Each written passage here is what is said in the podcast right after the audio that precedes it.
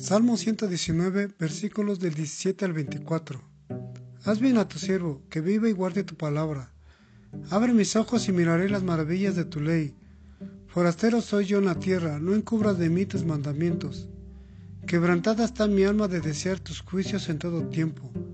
Reprendiste a los soberbios, los malditos que se desvían de tus mandamientos. Aparta de mí el aprobio y el menosprecio, porque tus testimonios he guardado. Príncipes también se sentaron y hablaron contra mí, mas tu siervo meditaba en tus estatutos, pues tus testimonios son mis delicias y mis consejeros.